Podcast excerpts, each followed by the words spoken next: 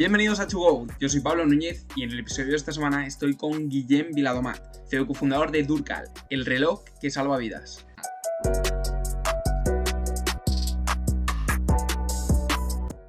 ¿Qué tal, Guillem? ¿Cómo, estás? Muchísimas gracias por, acudir aquí al podcast. Muchísimas gracias a ti, Pablo. Muy bien, muy contentos y pasando calor, como supongo que todos aquellos que nos escucharán, que estamos aquí en la ola, en la ola de calor, que parece que estemos en agosto, pero seguimos en, en mayo. Sí, sí, aquí también en Madrid está, está pegando duro el calor esta semana. Lo que parece que se está enfriando un poco más al hilo de, la conversación son las rondas de, Venture Capital, ¿no?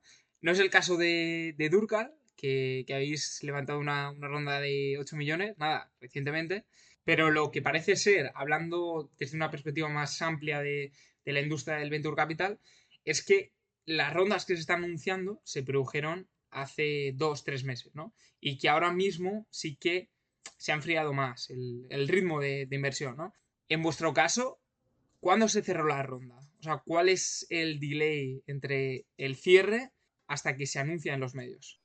Pues mira, esta ronda creo que se firmó hace, va a hacer ahora un mes y, viene ya de largo porque se han capitalizado unos préstamos participativos, que la ronda se empezó con aquellos préstamos participativos porque nos estábamos quedando sin dinero y la hemos acabado de cerrando hace nada, un mes con todos estos nuevos socios. Y, la verdad es que estoy un poco eh, out de, todo, de todo este, no, no, sé si es ruido, pero de todas estas novedades de que sí, que he leído por Twitter que las rondas están costando más de cerrar y que hay mucho follón pero a mí todo este ruido me estresa mucho, o sea, sufro, sufro de, de estrés, eh, de, este, de, cosas que no puedes controlar, entonces las cosas que no puedes controlar intento no mirarlas, ¿no? igual que a mí me gusta, me gusta mucho esquiar y, la gente me pregunta todo el día si sé cuándo nevará, entre que soy de Andorra y me gusta esquiar, no miro el tiempo tampoco, no miro el tiempo porque son cosas que, que no puedo controlar y, y, de alguna manera todo aquello que no puedo controlar me, me estresa, entonces estoy muy fuera de este, de este ruido nosotros, por suerte, hemos podido cerrar esta ronda, como bien has dicho, con, con Telefónica, con Prosegur, con A3 Media, Keyfound, Aldea y otros socios relevantes del panorama nacional, y con Mangrove, que es un fondo de Luxemburgo que, fue nuestro primer accionista, que mm, la verdad, eh, muy contentos. Es una bueno, como todas las rondas que, que, salen en prensa, pues que parece que algo sea muy, que sea muy reciente, pero hace, hace mucho tiempo que se estaba, se estaba cociendo y, bueno, ya está con la peculiaridad de ser en, en pandemia y teletrabajo, que, que, es curioso porque hay gente que, ha estado involucrada en esta ronda que no, no sé ni si son altos o, bajos. No, no, los he visto, no los he visto en persona. Así que con, con estas peculiaridades que tiene el momento. Sí, sí. O sea, eso lo dice bastante gente, ¿no? De, luego ahora, que como que se estén reactivando las quedadas, ¿no? Entre los equipos, decía, hostia, esta persona creía que era súper bajo y de repente en media dos metros y, y viceversa, ¿no? Em, pero depende de la posición en que pongas la, la cámara, ¿no? Y, y, bueno, este proceso de, de, de, creación de ronda, ya vamos a aprovechar para, para, para explicarlo desde la perspectiva del emprendedor. Eh, cómo es, ¿no? O sea, es un proceso bastante, bastante largo. Yo lo he vivido desde la perspectiva del inversor, ¿no? Pero desde la perspectiva del emprendedor, desde que te empiezas a plantear, oye, eh, vamos a, realizar una ronda o, tenemos las métricas o tenemos la oportunidad, hasta que se cierra, ¿cómo, cómo, se lleva a cabo este proceso desde la perspectiva del emprendedor? Pues mira, te diría que los préstamos participativos que hemos convertido ahora de hacer un año y medio que se empezaron a, a firmar, o sea, la ronda esta lleva un año y medio. Sí que es cierto que el último tramo, desde que, desde que se, se decide capitalizar estos préstamos, porque entran nuevos inversores, a lo mejor creo que hemos tardado cuatro meses. Em, cuatro meses que te diría que personalmente se me hacen largos, obviamente, por, por, varios factores. El primero, que es el que te comentaba antes, que, que es el que a mí personalmente pues, más me, me agobia, que es el, el no poder controlar los tempos ¿no? de, de, las cosas. Intentas siempre pues, eh, pilotar tú ¿no? y tener un poquito, llevar las riendas de, de, las negociaciones y de los tempos. pero estamos en, bueno, estamos, estábamos en pandemia, todo el mundo teletrabajando y, quieras o no, esta es la primera ronda que, que, hemos firmado bueno, esto, con, este, este nuevo formato de pandemia. ¿no? Y todo esto creo que a veces puede acortar los plazos del tema de que todo sea a través de Zoom, a través de Hangout, etcétera, pero hay otras cosas que se alargan más de lo normal. Y, las rondas estas, pues bueno, quieras o no, hay mucha gente implicada, hay muchos abogados, mucha gente, etcétera, etcétera.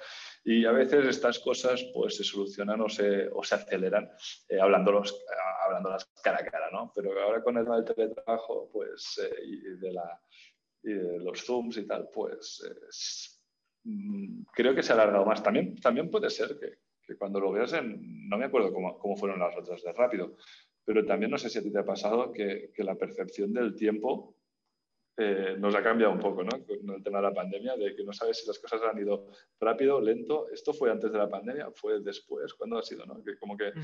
a mí personalmente me ha descolocado un poco los tiempos y a veces puede parecerme que las cosas han ido más lentas, pues siempre han sido así de lentas. no, es, un, es, un, tema que, que, a mí la pandemia me ha dejado así un poco... El tema de los tiempos me los ha, me los ha movido un poco pero la verdad que creo que, hemos, ido, hemos ido rápido. Eh, seguramente, como siempre pasa, no tan rápido como nos hubiera gustado, pero al final, pues bueno, se ha llegado a buen puerto y, y supongo como todos los emprendedores, el tema de las rondas y sobre todo cuando estás facturando poquito, necesitas crecer en equipo, eh, vas prometiendo a gente que, bueno, vas prometiendo, vas fichando talento, ¿no? Porque, ostras, pues mira, creo que vamos a poder cerrar esta ronda durante este periodo y empiezas también a fichar, porque fichar tardas tiempo, tardas tiempo en encontrar a la gente, tardas tiempo en encontrarla y, al final en contratarla. Y al final, pues los tiempos no, no, no, van tan alineados como a uno le gustaría y esto pues genera estrés. Mm. Pero, pero al final se ha, llevado se ha llegado a buen puerto y muy contentos. Sí, sobre todo esta incertidumbre que puede crear en el equipo, no solo en el equipo de, fundadores, sino en general, por esta pérdida de foco, ¿no? Claro, hay, tensiones de caja y, la gente tiene que, que, cobrar, ¿no? Al final de mes. Entonces, hay compañías que son más transparentes que otras. Es decir, hay compañías que dicen, pues mira, esta es información que no es relevante y que a lo mejor compartir ciertos datos pues puede preocupar de más o desenfocar al equipo. Y hay otras compañías que son más, más transparentes, ¿no? Y que, que lo comparten todo, ¿no? Eh, en vuestro caso, ¿cómo afrontáis ese tema desde, desde Durcal? Yo diría que soy un, mix, em, porque me considero una persona muy transparente y soy tan, tan transparente que me cuesta comunicar. Es decir, soy, soy tan transparente que, que, la gente que está a mi alrededor lo sabe todo de mí y lo sabe todo de la situación en la que estamos. Ahora bien, en pandemia lo que he notado es que el hecho de tener que comunicar a propósito muchas cosas, porque si no, no te enteras, porque no estás sentado conmigo en la misma sala, no estás conmigo trabajando, porque estamos todos teletrabajando, la comunicación en este sentido pues se ha visto pues, más, eh, más perjudicada.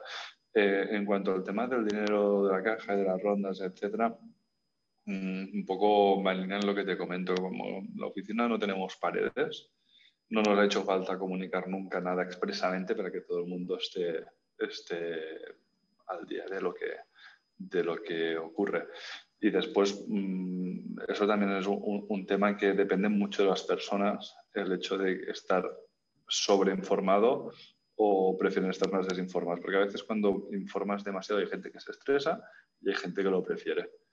Entonces, pues aquí después hacemos un poquito más de micromanagement en cada uno de los equipos en cada una de las personas sobre, sobre esto, porque quieras o no, estar gastando dinero y que te estés quedando sin dinero, hay gente que, que, que le estresa, bueno, a todo el mundo le estresa, pero hay gente que el tema del riesgo lo lleva mejor y hay gente que lo lleva, lo lleva, lo lleva peor. Entonces mm. se tiene que ir un poco con, cuidado. Sí, sí, sí. Y en tu caso personal, ¿cómo lo has llevado? Compaginar en estos últimos meses, eh, cerrar una ronda alineado con tus funciones adicionales que tienes un CEO? Pues te diría que es agotador, porque exige mucho foco, exige comunicar mucho. En nuestro caso, eh, nuestra empresa son, somos muchos socios en la sociedad y, yo a todos los considero igual de importantes que que tiene mucha más participación y hay gente que tiene muy poca participación. Yo les considero todos importantes y esto llega un momento que cuando estás eh, negociando rondas tienes que comunicar muchas cosas a mucha gente.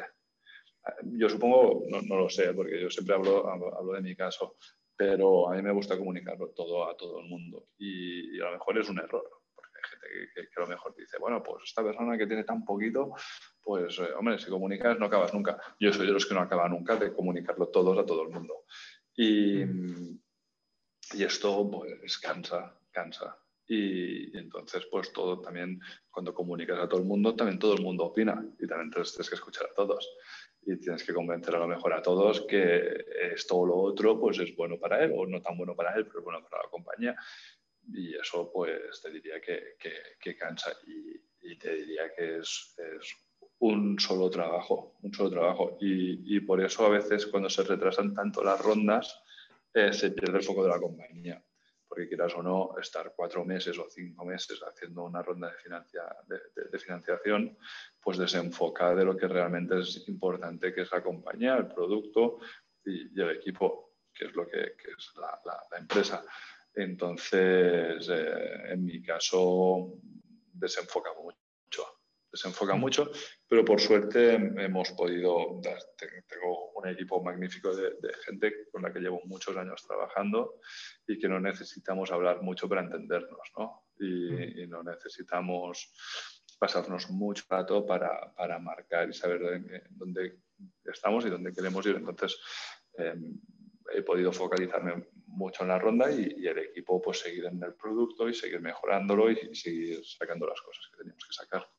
Vale, perfecto. Luego hablaremos del producto porque es, es bastante peculiar, ¿no? Por esa combinación ¿no? entre hardware y, software, pero vamos a tocar un par de puntos más de, de, la ronda porque se ha cerrado con fondos más del ecosistema corporate, ¿no? Eh, Telefónica, eh, Prosegur, eh, A3 Media, son como, como inversores que tiene una sinergia muy clara, en el caso pues, de Movistar pues, con, la, con la distribución, imagino, ¿no? Con Prosegur también pues, puede ser una parte del producto con toda la parte de, las alarmas. Y bueno, y a tres media, pues la parte también de, marketing y, de, difundir en un mercado B2C.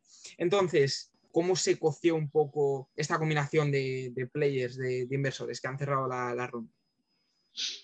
Mm, pues te diría que los eh, fondos más típicos de, inversión en cuanto a Venture Capital, em, históricamente habíamos siempre hablado, hablado con ellos y, había sido, pues, como nos habíamos financiado hasta ahora.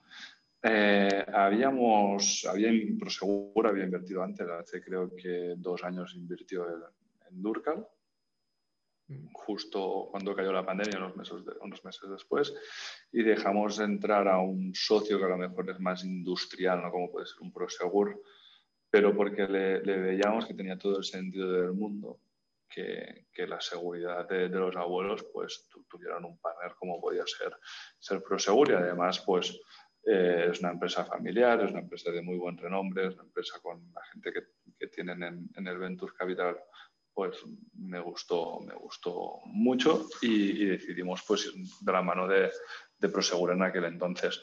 Al cabo de los meses, bueno, ya un año después conocimos a la gente de, de Telefónica. Pero, por, ejemplo, antes de Telefónica, el caso de Prosegur, ¿ellos tienen un fondo o fue una excepción que ellos vieron. Tienen un fondo, tienen un ah, fondo. Vale, perfecto. Mm, tienen un fondo que invierten en temas de seguridad, invierten en, en cosas que pueden ser estratégicos para ellos. Supongo, ¿eh? no, sé cuál es su tesis de, inversión exactamente, pero bueno, sí, seguramente debe ser por temas de seguridad y temas de, que vayan alineados con, con lo que ellos hacen. Y, nada, y conocimos a la gente de, de Telefónica y, y, nada, les encajaba mucho lo que estábamos haciendo nosotros y a mí también me encaja mucho, me encajaba mucho, y a la empresa me encajaba mucho Telefónica, porque al final, bueno, es la empresa más grande de España, pero es que además es, eh, bueno, tiene una capilaridad brutal en España y encima en, Latinoamérica, donde también la tiene Prosegur.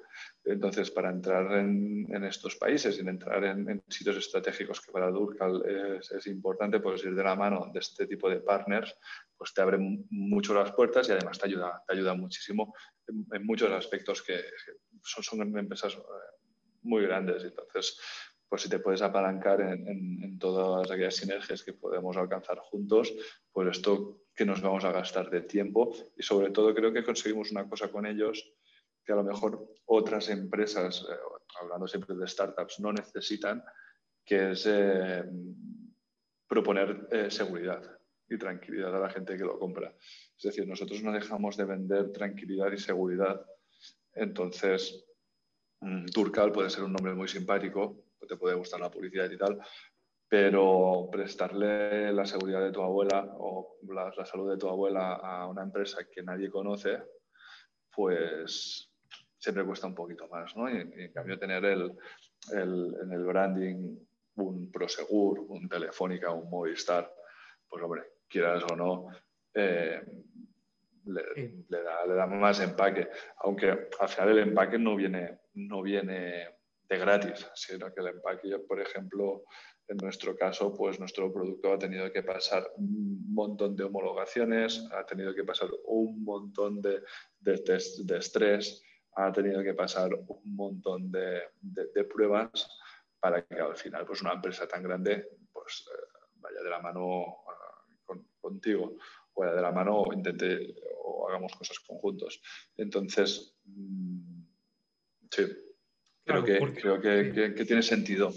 Mm, sí, porque cualquier fallo técnico o incluso reputacional de, de Durcal también se traslada a Movistar y eso es algo que miran muy con lupa, ¿no? Y, un poco, ¿cuáles son los objetivos generales de, la compañía? ¿Va más hacia establecer el nombre de Durcal, que sea una, marca más consistente, que se conozca, eh, quizás eh, número de descargas? Eh, ahora mismo, ¿cuál es el, objetivo hacia, hacia, el que vais todos? Pues mira, el siguiente objetivo es estar en el break-even. Es decir, eh, nosotros llevamos muchos años sin facturar y, el no facturar eh, te lleva siempre a estar en la incertidumbre absolutamente todo. es que no eres dueño de tu destino. Y, creo que ser dueños de, de nuestro destino en un sector que, está y será muy caliente, como es el sector de la, bueno, de la silver economy, nosotros si somos rentables, mm, es que somos dueños de nuestro destino, no, no depender de absolutamente nadie e incluso poder elegir con quien cierras acuerdos, este es el privilegio más grande que existe hoy en día, creo, en, el mundo de las startups. Entonces, nuestro objetivo es ser, ser rentables y para ser rentables necesitamos varias cosas. La primera es tener un buen producto. Creo que estamos en la línea de tener un buen producto tanto en, en la app, que ya tenemos 8 millones de descargas. Creo que en Google Play tenemos un 4,3 sobre, sobre 5. Creo que es una muy buena nota la gente está utilizando, tenemos muy buena retención, tenemos muy buenos números, pero de las apps gratuitas no se come. O al menos nosotros no comemos de ello. Entonces, el reloj se está vendiendo, la gente está contenta, lo están utilizando, estamos salvando vidas, estamos ayudando a familias a estar más tranquilas sabiendo que sus abuelos están bien. Y, para, para, conseguir esto, para llegar al lo que debemos hacer es hacer más conocido Durcal, que la gente compre más, que el producto se, se vea como un producto de calidad, porque entonces es cuando puedes vender un ticket medio o un producto a un precio más elevado. Y al final, pues si vendes a un precio más elevado, tienes que captar menos eh, clientes para llegar a tu objetivo. Entonces, em, ahora vamos a vender, vamos a subir el precio del producto porque la gente lo está siguiendo comprando a un precio más elevado. Vamos a mejorar el reloj que tenemos ahora mismo y estamos mejorando los canales de distribución, tanto haciendo un call center nuevo para que los abuelos y las familias que están llamándonos pues conviertan más y mejor. Tenemos alrededor de 200.000 entradas en la página web y estamos trabajando en que se conviertan todavía más y mejor las ventas. Estos son nuestros objetivos, llegar a cuanto antes al break-even para depender, ser dueños para depender solo de, nosotros mismos. Vale, y me voy a meter en un tema que a lo mejor es un poco polémico, que es esta eterna discusión entre el crecimiento y la rentabilidad. Es decir, no hay discrepancias en el board sobre si algunos socios prefieren ir más a saco con el crecimiento y la rentabilidad ya vendrá después, y en cambio otros socios prefieren la rentabilidad inmediata, a lo mejor sacrificando un poco más el, crecimiento. Bueno, esta decisión es, es, consensuada, pero al final, si, al principio de la conversación, cuando hemos comentado que ahora estábamos en un momento de incertidumbre donde los venture capitals van a invertir menos, donde tal igual, si tú eres rentable por ti mismo, ya tienes una incógnita menos. Es que al final no, no, claro, puedes tener un producto, una alta escalabilidad, tal y cual, pero te metes en una pandemia. Claro, yo durante este tiempo, durante el cerro de la ronda me ha caído una pandemia y me ha caído una guerra. Ahora solo me faltaba el tema de, China, de Ucrania y, tal. O sea, mm, estamos no, en economía de guerra, pero en estos momentos donde te, llaman y te dicen tú, tú que nos encierran todos en casa y estás firmando una ronda, mm. eh, han caído muchas empresas que tenían que firmar y les ha ido del canto de un duro que no, que no las cierran o que no sé qué, o que no sé cuántos. Y al final, sí, tienes que ir siempre a tope, tienes que todo lo que tú quieras, pero si eres rentable, mm, después le metes dinero a la máquina y, facturas más, pero tienes que tener estas palancas, creo, en mi opinión, muy claras, porque es que si eres el dueño de tu destino ya pueden venir pandemias, ya puede venir lo, que sea, que, ya sabes qué palancas tienes que tocar para seguir, seguir sobreviviendo. Pero si no facturas un duro, la compañía consume un montón de recursos y es que te quedas pelado y te quedas en pelotas en la calle. Y, esto yo creo que la, pandemia nos lo, ha enseñado. Hmm, tiene todo el, todo el sentido del mundo. Y para entender esta rentabilidad, ¿qué te parece si empezamos explicando qué es Durcal? Porque llevamos ya la mitad del podcast y todavía no hemos hecho el, pitch. Entonces, para entender cómo puede ser rentable y el modelo de negocio, vamos a empezar explicando eh, brevemente en un pitch eh, qué es Durcal. Vale, pues mira, muy fácil. Durcal es la aplicación gratuita para cuidar de tus abuelos. Entonces es una, es una app gratis que te puedes bajar tanto para Android como para iOS y se la baja toda la familia y se la descarga también el abuelo o la abuela o los dos.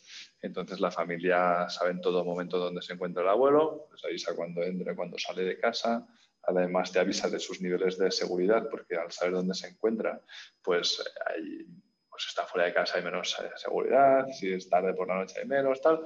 Si te avisamos de los niveles de felicidad de tu abuelo, en función de cuántas veces la familia le llama, le manda fotografías o lo, o lo visita, entonces, mm. esto que hemos conseguido es, hacer una herramienta que no sea estigmática para los abuelos, ya que las soluciones que hay en el mercado, si te fijas, ninguna es reclamada por los abuelos. Es decir, ningún abuelo dice, yo quiero irme a una residencia de, ancianos, o yo quiero que venga alguien en casa a cuidarme, o yo quiero ese aparato que tal, que anuncia. No, eso no, no ocurre. Y no mm. ocurre porque son estigmáticos. No están pensados para los padres, sino que están pensados para los hijos. Entonces los hijos lo ven como una muy buena idea. De, pues que se vaya el abuelo, se vaya a una residencia, que va a tener de todo, vea que cuántas cosas tiene y va a estar súper bien. Y en verdad el abuelo lo que quiere es estar en su casa. Y mm. nosotros lo que le vendemos o lo que le damos de manera gratuita es una aplicación para que pueda emergencia en su casa y para que la familia lo que busca con todos estos productos es estar tranquila sabiendo que su abuelo está bien o su abuela. Eh, desarrollamos un, reloj que lo que permite es que el abuelo que lo lleva puesto esté localizado a las 24 horas. Tiene un detector de caídas, para si el abuelo cae, avisa a la familia. Tiene un botón del pánico, que en caso de ser pulsado, eh, avisa a Movistar Prosegur Alarmas. Le llaman y habla a través del micro y el altavoz que lleva integrado el reloj, habla con un, con un operador o con una operadora, le cuenta lo que le ha pasado. Incluso el reloj Ah, pero perdón, incluso el reloj lleva, lleva eh, un lector de constantes vitales, temperatura, oxígeno en sangre, las pulsaciones, los pasos que ha realizado la persona. Todo esto la familia lo puede ver a través del reloj, de, de la aplicación móvil y puede saber cómo se encuentra tu abuelo y en caso de que le pase algo, pues que haya alguien mm. detrás que realmente le pueda solucionar la emergencia. Y todo esto lo vendemos con una suscripción. Tú pagas la suscripción, el producto es gratis y lo que pagas es la conexión además mm. el reloj funciona en todos lados. Mientras no te vayas a ningún país raro, funciona, funciona también en otros países. Si va de viaje a Inserso, pues también funciona. Claro, o sea, yo lo veo como la alternativa a una residencia, ¿no? Claro, lo que tú dices, cuando ya no queda remedio y, bueno, la persona no puede valerse por sí misma, pues va a una residencia, pero es como la alternativa que llega hasta, que llega ese momento. Entonces, eh, un poco, ¿cuál es el precio de, implementar esta solución? ¿Cuáles serían los, diferentes planes? Mira, pues solo tenemos, tenemos el mismo plan, que es eh, de 240 euros al mes, poco menos. Ay, al año, perdona, no sé. Mm.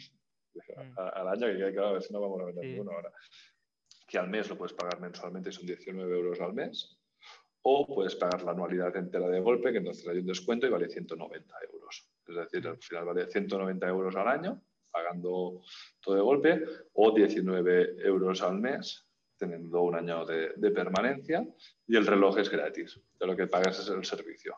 Mm, vale. Entonces, para que te hagas una idea, en el mercado hay, el botón de la Cruz Roja, que es una de las cosas que más la gente visualiza, ¿no? El típico collar que llevan los abuelos colgados del cuello. Eso solo funciona dentro del, domicilio, porque va con, Bluetooth conectado a una centralita y no detecta toda esta serie de, constantes, ni caídas, y tal igual, solo que si tiene un problema, pues lo pulsas y avisa a la Cruz Roja eso, dependiendo del grado de dependencia que tenga la persona y de si está subvencionado o no, tiene alrededor de, 50 a 100 euros de coste al año, al mes, perdona, de 50 a 100 euros al mes. Lo nuestro vale menos de la mitad, tiene muchas más funcionalidades, funciona fuera del domicilio y además tiene la peculiaridad de que toda la familia, a través de una aplicación, pues puede estar eh, en contacto con, el familiar, incluso llamarle. Es decir, mm, puedo llamar a mi abuela y, hablo a través de ella con por, el, le pregunto, ya, ¿cómo estás? Eh, fantásticamente bien, estoy haciendo estas movidas. Lo, que decíamos, toda la capa pues, social, toda este, esta serie de servicios que la, típica cruz eh, de, la Cruz Roja no, te cubre, porque ahora dirías que ese es vuestro principal competidor, ¿no? Un poco lo, que sucede ahora mismo es, la mayoría de gente más o menos esta medallita la conoce, eh, vuestra tarea ahora es dar a conocer vuestra propuesta de valor y que la gente que esté en esa transición de, bueno, pues todavía a lo mejor no, queremos llevar la residencia, pero queremos que, que estén seguros, eh, implementar ahí Turcal, ¿no? Es un poco la, el, target al, que vais ahora mismo. Bueno, nosotros, eh, la gente tiene como, no sé si idealizado o como, como, cosa de referencia que pueden tener los abuelos en su casa por si les pasa alguna cosa, es el botón de la Cruz Roja, ¿no? Y, nosotros, nuestro trabajo es doble. El primero es desestigmatizar el, el, producto de cuidado de personas mayores, porque una vez nosotros aquí hacemos, hicimos una especie de, no sé si, talleres donde los abuelos pues vienen y nos cuentan pues, las cosas que les pasan. El otro día, por ejemplo, estuvimos en Valencia con 50 abuelos explicándoles el producto, qué opinan, cómo lo ven, eh, si les parece caro, si, bueno, haciendo un poquito de, de, de, research. Y, un día vino un abuelo que era usuario del botón del pánico y de, la Cruz Roja y, y, lo llamó el botón, la, la medalla al inútil. Y dije, ¿cómo que la medalla era inútil? Como que, dijo, sí, porque el día que me la pusieron, ese día entendí que era un inútil.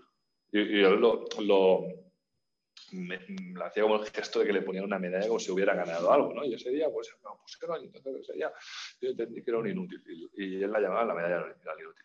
Nosotros lo que queremos es que los abuelos eh, tengan nuestra solución como algo que es útil para ellos que los hijos les van a llamar más, que los hijos les van a hacer más caso, que los hijos se van a dar cuenta que no les llaman tanto como ellos, que, como los nietos creen que les llaman, que les van a hacer más caso porque se van a dar cuenta que les vamos a poner de una manera muy cruda que no les hacen ni puto caso. Y los abuelos lo, tienen, lo, lo van a ver como una herramienta que es como un Apple Watch. No tiene absolutamente nada de diferente que el reloj de deporte. Lo único que si les pasa algo, avisa. Y ellos saben que les pasan cosas. Cuando el otro día hicimos eh, ahí en Valencia el test de los abuelos y los abuelos sabían que les pasan cosas sí, porque yo una vez me caí en tal sitio y no, no podía levantarme y tal, o en otro, pues yo mismo paso no sé qué. Una vez unos chavales que me decían cosas por la calle y tal, y entonces yo pues, me sentiría más seguro si tuviese un botón donde pudiera avisar a la policía y tal, y explicarles dónde me encuentro. A los abuelos les pasan cosas y saben que son, que, que, les pasan cosas, pero tampoco podemos tratarles como si fueran enfermos porque no lo son, ni discapacitados porque no lo son, sino que, bueno, pues están en una edad donde les puede ocurrir algo y tenemos que poner a su alcance algo que de manera simpática y no estigmática pues les pueda ayudar. Y de aquí el nombre de Durcal, que viene de la cantante de la Rocío Durcal, mm.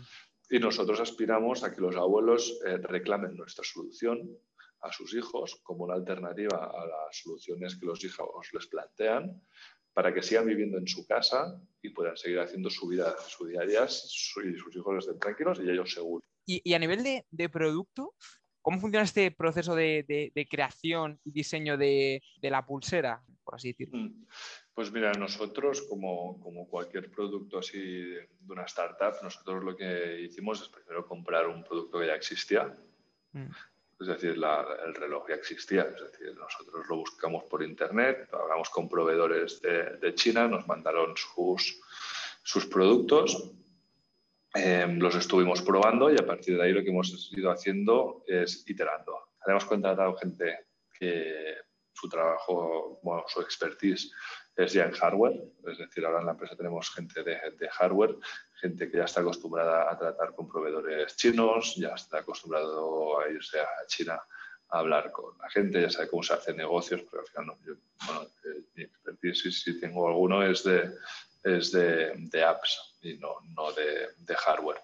Entonces hemos tenido que, incorporar ese, talento en la, compañía y, como cualquier, como cualquier, haces un MVP, pero el MVP es comprar un producto que ya existe, que sabes o bueno, o le supones que funciona, ¿no? Porque si alguien lo está vendiendo y hay gente que lo está utilizando es que, de alguna manera funciona. Y lo vas iterando y lo vas adaptando pues, a tus necesidades. Y, bueno, ¿por qué no podría hacer esto? ¿Por qué podría hacer esto? Lo otro. Y entonces, pues, pagas y, y vas, vas, iterando, y vas iterando el producto y creando una relación con proveedores de, un sitio muy lejano como es China y con unos horarios diferentes a los tuyos, empiezas a utilizar WeChat, utilizas el Skype y estas tecnologías que, mm. que, ya tienes un poquito más olvidadas. Pero ibas construyendo la, la, relación y al final, pues es un, nuestro reloj no, no, deja de ser un móvil. Es decir, es un móvil en pequeño. Eh, el tema que me preguntabas de la tecnología, es un reloj que lleva una tarjeta SIM integrada dentro, Mm. que tiene cobertura 3G, que se puede llamar, que va emitiendo datos y entonces necesita estar conectado. Pues, claro, y pero, pero todas estas características ya os las ofrecía ese primer MVP o el proveedor ha tenido que hacer un producto ad hoc para, vosotros, para Durcal? Al principio era, era un producto que te diría que, te digo, lo compramos, me acuerdo ¿eh? si lo compramos en AliExpress en su día, pero, pero perfectamente podíamos comprarlo en AliExpress. Y entonces, pues, preguntas por quién es el proveedor y no sé qué, no sé cuántos, y vas probando. O sea, aquí en la oficina, porque el, podcast es, es solo de audio, yo te enseñaría cuántos relojes tenemos y cuántos modelos diferentes y tal. Y al final, pues trasteas. Pero es que es como, como, como una app, ¿no? Vas experimentando y a mí me mola y al equipo, pues nos mola nos mola experimentar y cuando pusimos el reto de, hacer hardware, pues nos pusimos todos a trastear relojes, y a probar plásticos, y a probar componentes, y a probar correas, y a probar, pues esto funciona mejor, esto no, esto lo mojas y se, y se deteriora, y yo me lo llevo, pues, me gusta el deporte, y entonces yo el reloj lo llevo eh, para hacer absolutamente todo. O sea, yo llevo em, lo llevo todo el día puesto, voy en moto con él, voy a hacer deporte, lo hago absolutamente todo. y vas, es haciendo como degradado. Sí, sí. sí, sí, pero que es como relación directa con el, con el proveedor, ¿no? Mm. Sí, sí. Entonces hay una fábrica, tenemos que ir ahí a la fábrica, hay gente que valida, es decir, si tú no quieres desplazarte, es que también un poco como lo de antes, ¿eh? como estamos en pandemia, ah, las relaciones han cambiado, han cambiado mucho. Entonces, como no podemos ir a las fábricas de China a ver quién lo fabrica, cómo lo hace, que no sé qué, contratas ya a un chino o una empresa china que va a validar que, que, que, la persona con la que estás hablando pues tenga, tenga las credenciales necesarias, que tenga las homologaciones, que tenga los permisos, que la gente que está trabajando pues no esté explotada, que la persona que te dice que está fabricando realmente sea el propietario del, no, del I+.D. o, o de, la, de, la, fábrica, del desarrollo, del producto, que no haya 30 intermediarios. Todo esto lo hemos tenido que contratar para, para que haya una persona ahí sobre el terreno que te, que te certifique y te valide que no te están, no que te estén tomando el pelo, pero que no estés pagando cuatro veces por encima de lo que estás pagando porque hay cuatro mm. intermediarios. Claro, sí, y eso imagino también que depende del número de, de, relojes que, podéis, ¿no? O sea, no es lo mismo pedir mil que pedir un millón, ¿no? Pero ahora mismo en, la situación actual, vosotros podéis llamarle y decir, mira, es que vemos que esta funcionalidad es, crítica, ¿no? ¿Tenéis esa capacidad de, de, decir, estamos diseñando el reloj que nosotros queremos o, perdona que me encalle en esto, pero es, lo típico que has hecho de a lo mejor hace cuatro años de dropshipping, ¿no? De, hacer un pedido que, claro, pues viene de China y tal. Eh, y bueno, siempre, siempre vas pensando en hasta qué punto yo lo podría modelar como si fuese fabricación propia y hasta qué punto es un, es un producto de tercero, ¿no? Que, al, principio, sí, al principio empiezas a modelar lo justo porque también no sabes, o sea, los, primeros relojes que nos mandaban, claro, no comunicaban con nadie, es decir, no comunicaban ni con una app ni con nuestros servidores, sino que es un, un, reloj que te marca la hora. Y entonces lo, lo, pruebas, vas viendo a ver si la batería dura, si se moja, si que no se caiga la correa, vas probando que, que, que, el reloj pues aguante, no, ya no, no, no, ni que funcione el GPS, es decir, que solo sea tal. Entonces después pides un reloj que se pueda conectar a tus servidores y tal. Entonces empiezas los primeros desarrollos. Pues llega un día que quieres hacer tantas cosas que ya le pides el código fuente a, los proveedores. Entonces ya tienes el código fuente. Entonces ya empiezas a cambiar texturas y haces eh, que la correa sea diferente, que la caja sea diferente. La caja pues la hacemos con moldes, entonces cambias los moldes. Después quieres que cuando el reloj se encienda ponga hola en vez de unas letras chinas y que le ponga Durkheim en vez de cosas raras que, tal. Entonces, al final, dices, hombre, pues tenemos que estarlo cambiando siempre. ¿Cómo vamos a tener tantos miles de relojes encima de, del parquet rodando por España con todos los abuelos y ahora quiero meter una funcionalidad nueva. Es muy bonito hacerlo con apps porque la gente cuando duerme se actualiza la app y a todo el mundo se le ha cambiado. Un reloj es diferente. Entonces nosotros desarrollamos que pudiésemos actualizar los relojes y mandarles actualizaciones para que el reloj, pues en por ejemplo, tener una cuenta atrás cuando la persona cae, eh, salta una cuenta atrás, 10, 9, ¿para qué? Para que no lleguen tantos, tantos falsos positivos a, la central receptora de alarma o a los familiares se asusten por nada y, ya, bueno, la persona, no, no, es que se me ha caído el reloj, le he dado un golpe. Entonces, esta actualización, pues actualizamos a todos los relojes ya con la versión nueva. Entonces, el reloj ya no se parece en absolutamente lo que, lo que había al inicio, pero sí que es cierto que las primeras versiones, y creo que aquí fuimos, fuimos listos, porque cuando trabajas en, ideas, todo el mundo tiene muy buenas ideas y todas las ideas tal, y todo el mundo suma ideas, pero después a la hora de aterrizarlas, pues hace que las cosas en vez de ser sencillas sean súper complicadas. Y, nosotros empezamos con algo que ya existía, probamos, vimos esto, pues esto se tiene que cambiar, esto así, esto así, tal igual, pero te das cuenta que, que quieres cambiar demasiadas cosas, vas haciendo pequeñas pruebas, subiendo versiones y al final pues ya las subimos nosotros desde la oficina y, actualizamos todos los relojes de España eh, por la noche o cuando se vuelven a encender o los relojes que se sacan de la caja y se encienden por primera vez se actualizan con la nueva versión. Hmm. Y entonces ya ahora mismo las correas son nuestras, las cajas son nuestras y, y, todo, todo es nuestro. Claro, que es como una extensión del software los... Bueno, sí, lo bueno que de nuestro hardware es que tiene internet y como tiene internet podemos actualizar cosas. Claro, o sea, no, es a lo mejor, yo qué sé, un boli, dices, esto es lo que es y ya está, y si queremos cambiar una funcionalidad, pues tiene que venir de, fábrica. Sí, sí, qué bueno. Y mm, ahora mismo, ¿cuántas pulseras hay por ahí? Exacto, no te lo puedo decir, pero hay miles. Más de mil y menos de diez mil. Vale. Pero, pero activos, ¿eh? Ahora mismo claro. activos. Vale, tenemos una aproximación. Lo digo sobre todo por el tema de la logística, porque imagino que a nivel economics no tiene nada que ver pedir un millón que pedir mil, ¿no? Pero, pero bueno, con ese rango ya, ya nos hacemos una idea. Entonces, ¿cuál es el proceso de logística desde China hasta aquí, hasta España? Del shipping, pues mira, de, China a España lo mandamos la mitad en avión y la mitad en barco por avión es más caro, pero te llega a cabo de tres días, desde que sale de la fábrica a que lo tenemos en las oficinas, pues no está ese tiempo.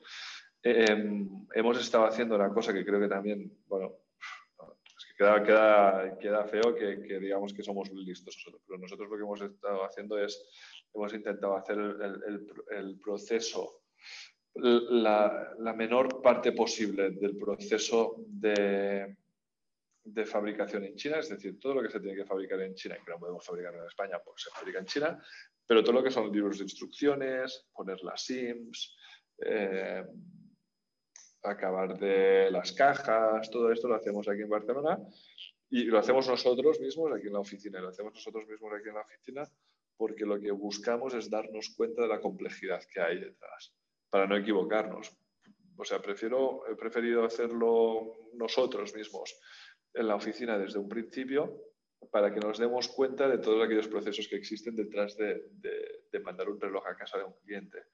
Y que si vemos que hay algún fallo o que hay alguna cosa que nos podemos ahorrar en el, proceso, pues el, siguiente bull que eh, pedimos a China, pues ya les explicamos cómo lo queremos hacer para que nos ahorren tiempo a nosotros.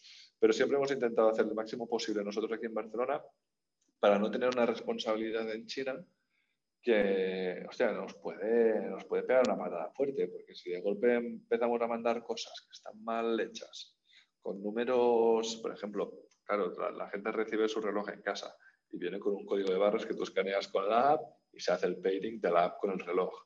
Claro, esta pegatina la podríamos pegar ya directamente en China, pero pide tú mil relojes con mil QRs de estos, con mil libros de instrucciones, con mil códigos en cada, pegado en cada uno de los libros de instrucciones, si uno se equivoca, si, o sea, si la persona que está pegando se equivoca, desde que se ha equivocado hasta los siguientes, todo es malo. Entonces, todo este proceso lo hemos intentado hacer aquí en Barcelona. ¿Y ahí en la OFI o tenéis una...? Sí, en la OFI. En la OFI. Ah, vale. Sí, sí, en la OFI, pero sé que queda un poco así, un poco, poco escalable ¿no? el proceso este, pero lo que nos ha ayudado es a darnos cuenta de cómo es el proceso. Al principio pues lo hacíamos más, pues nos costaba un poquito más, tal y cual, y entonces hemos ido derivando en cada uno de los pedidos más cosas a China, porque ya hemos visto cómo se hace, se lo podemos explicar a la gente de China cómo hacerlo, cómo lo hemos hecho nosotros, y cuando nos los mandan, pues verificamos nosotros, que ya lo hemos hecho previamente, a ver si lo han hecho bien.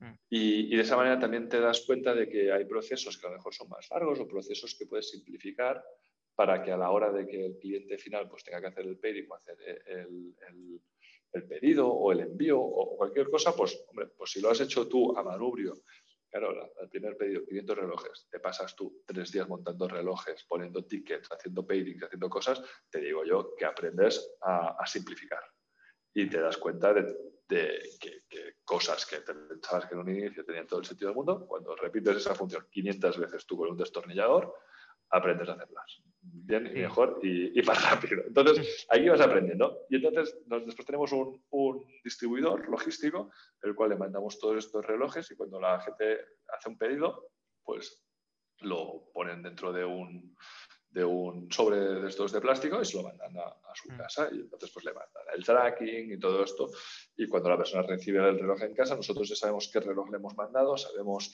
eh, qué cliente ha recibido ese reloj y, el pairing pues es muy sencillo, es escanear un QR pero todo este proceso lo hemos ido evolucionando y mejorando gracias a que nos hemos pegado una matada de, de, hacer muchos pairings, montar el sistema y todo nosotros a, a manubrio. Mm. Sí, o sea, es, un modelo muy interesante, ¿no? Y, pero también bastante complejo porque tiene toda la parte de lo que, lo que viene siendo una aplicación, ¿no? Más luego la parte de, hardware, ¿no? En la parte de producto como tal, eh, pues nos quedamos sin tiempo, ¿no? Eh, ya lo dejaremos para, para, para la siguiente ronda.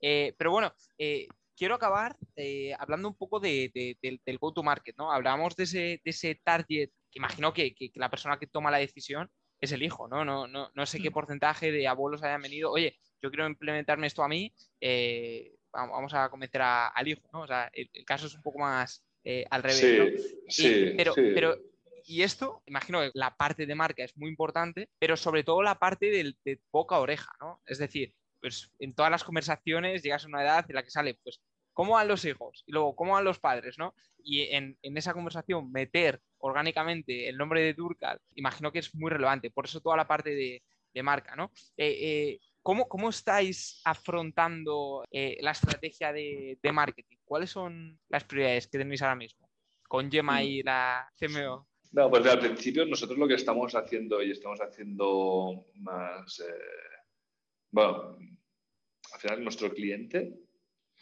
eh, lo dividimos en dos. Uno que es el prescriptor y que muchas veces es el pagador, que son los hijos.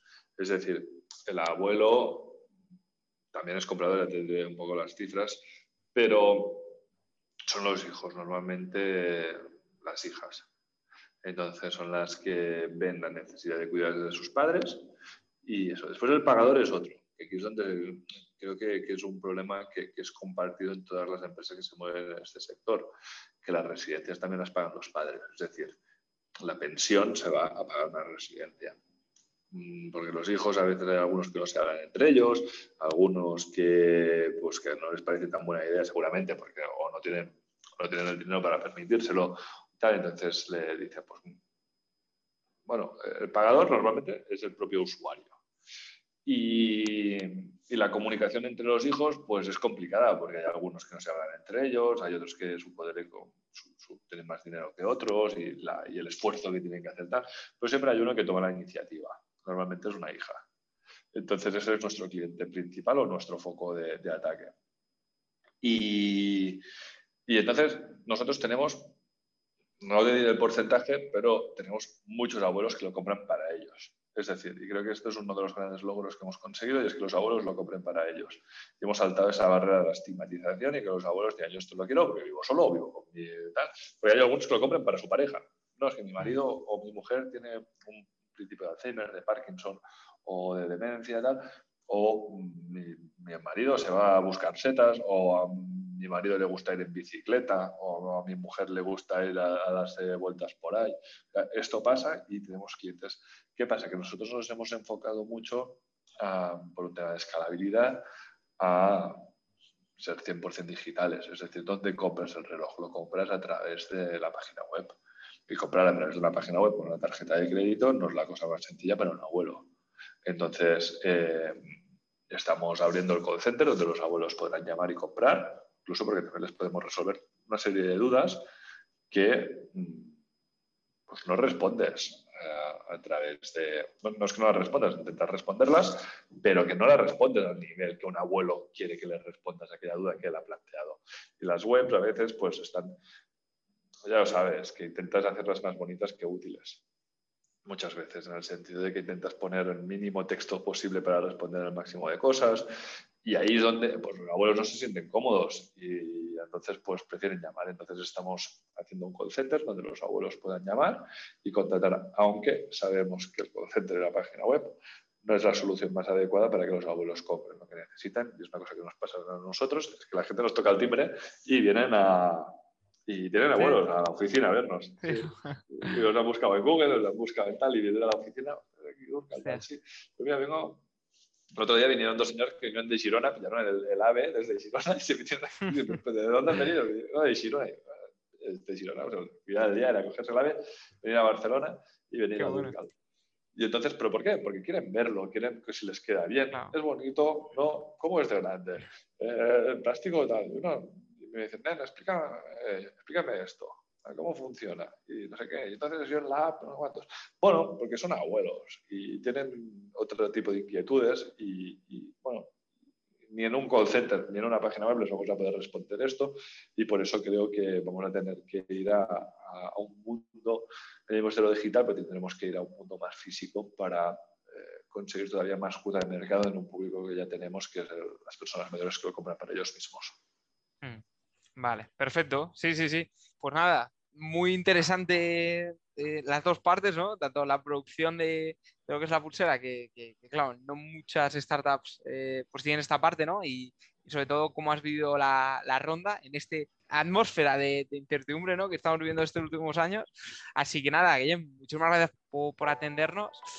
nada, eh, ya, ya hablaremos en próximas ocasiones cuando ya esos miles de pulseras se conviertan en, en millones, esperemos. Ojalá que sí, ojalá que sí. Muchísimas gracias por, por la oportunidad de poder presentar el, el, proyecto y que tengas mucha suerte en el podcast. Y a todos vosotros, muchas gracias por quedaros hasta el final. Si os ha gustado, no olvidéis suscribiros y nos vemos en el próximo episodio.